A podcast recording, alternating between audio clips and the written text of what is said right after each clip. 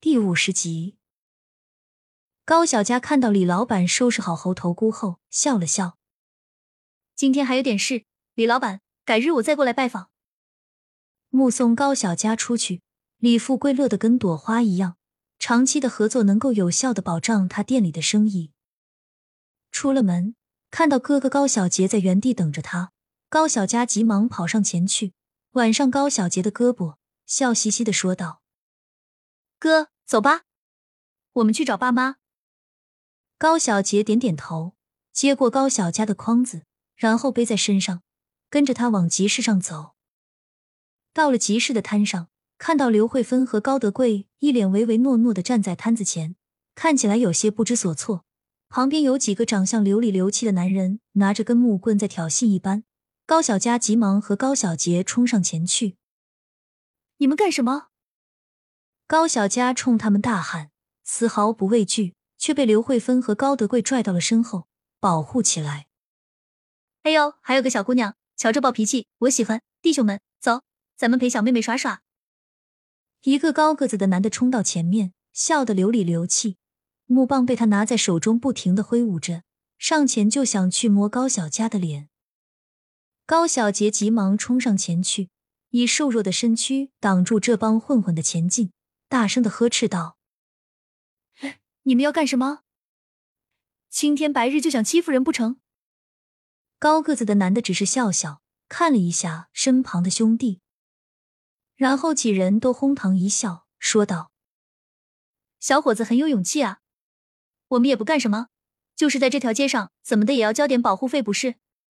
这条街归我们兄弟管，想要在这条街上待，想要卖东西，那就必须要留下钱来。”要不然这规矩就破了，对别人也不公平，对不对？痞子男走上前来，一副小混混的样子，斜着眼看着高小杰。一旁的高德贵和刘慧芬赶紧将高小杰拉到身后。高德贵站在前面，好声好气的对着他们求情：“我们就是普通的农民，卖的都是自家种的一些粮食。如果你们觉得可以，那你们就拿一些去也没有关系。但是真的，请不要动手，伤害我的两个孩子。”高德贵的隐忍和懦弱让高小佳看着火大，趁着没人注意，他偷偷的向前方跑去。到了卖猪肉的李摊主的那里，汗水浸湿了脸颊，他一脸着急忙慌的说道：“李哥，求求你帮帮忙，我那边出事了。”高小佳满脸着急忙慌的样子，可吓坏了李摊主。他赶紧放下手中的刀，手往围裙上蹭一蹭，然后一脸担忧的问道。发生了什么事？你别急，慢慢说。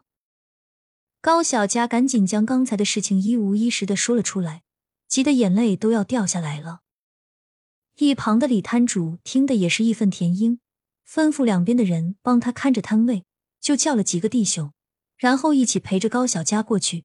一群人浩浩荡荡的过去的时候，原先得意洋洋的皮子男瞬间怂了下来。只见他点头哈腰的走到李摊主跟前，一脸讨好的叫了声：“李哥，你咋来了？还好意思说张武，你现在本事了，连我妹的摊子都敢收保护费，看样子你是不想活了吧？”李摊主此刻换了一副面孔，整个人身上带着浓烈的社会气息，一副大哥大的样子，趾高气扬的瞥了张武一眼：“哎呦，李哥，真不好意思，是我眼拙。”是我不知道这是您庇护的摊子，实在不好意思。今天我张武就在这把话撂下了，以后您的摊子就是我的摊子，你的妹妹那也是我的妹妹。刚才实在对不住了。哼，我妹还需你照顾？赶紧滚，别在这妨碍我们。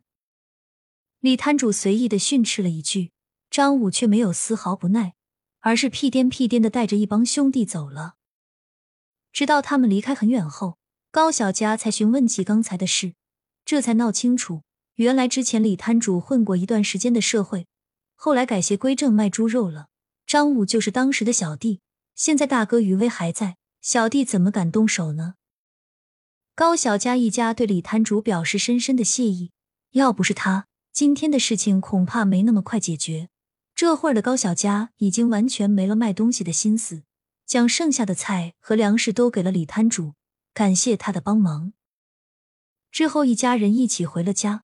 高德贵和高小杰一人背着一个空筐子，坐在牛车的后面，高小佳和刘慧芬坐在前面，一路上聊聊天，很快就到了玉园村。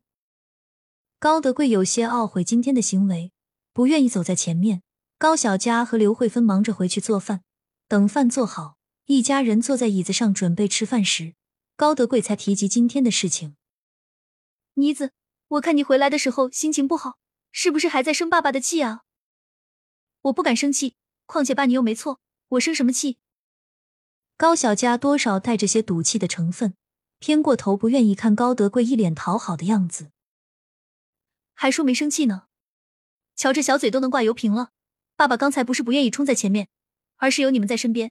我第一个要考虑的是安全，尤其是你和小杰。如果真出了事，我和你妈怎么办？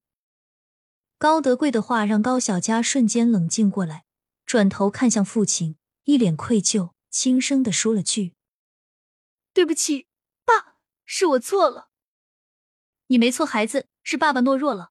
但在你们面前，我不得不先护着你们。如果你将来考试成功去了城里，到时候爸妈不在跟前。”你也要记住，先保住生命，安全第一，懂吗？高德贵缓缓的说道。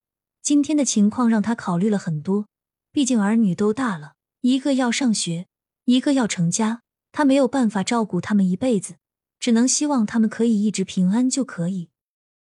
我知道了，爸，你和妈一定会健健康康的，别胡说，赶紧吃饭吧，饭都凉了。高小佳趁着众人不注意。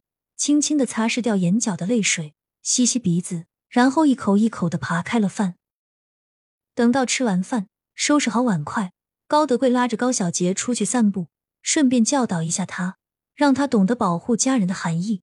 刘慧芬拿起上次纳了一半的鞋底，一边和高小佳聊着天，一边手上继续忙活着。妈，哥哥的媳妇找好了吗？好不好看啊？嘿嘿，你个小机灵鬼！瞎操心，小杰那边还在托你桂花婶子帮忙呢。之前看了好几个都没有相中，不是嫌弃咱家没钱，就是觉得小杰他目前没本事。哎，也不知道什么时候才是个头。刘慧芬无奈的叹了口气，又开始继续纳鞋底。妈，你别担心，我相信哥哥一定会找到一个好姑娘的。我还想要早点多个侄子呢。高小佳笑嘻嘻的说道，逗得刘慧芬哈哈大笑。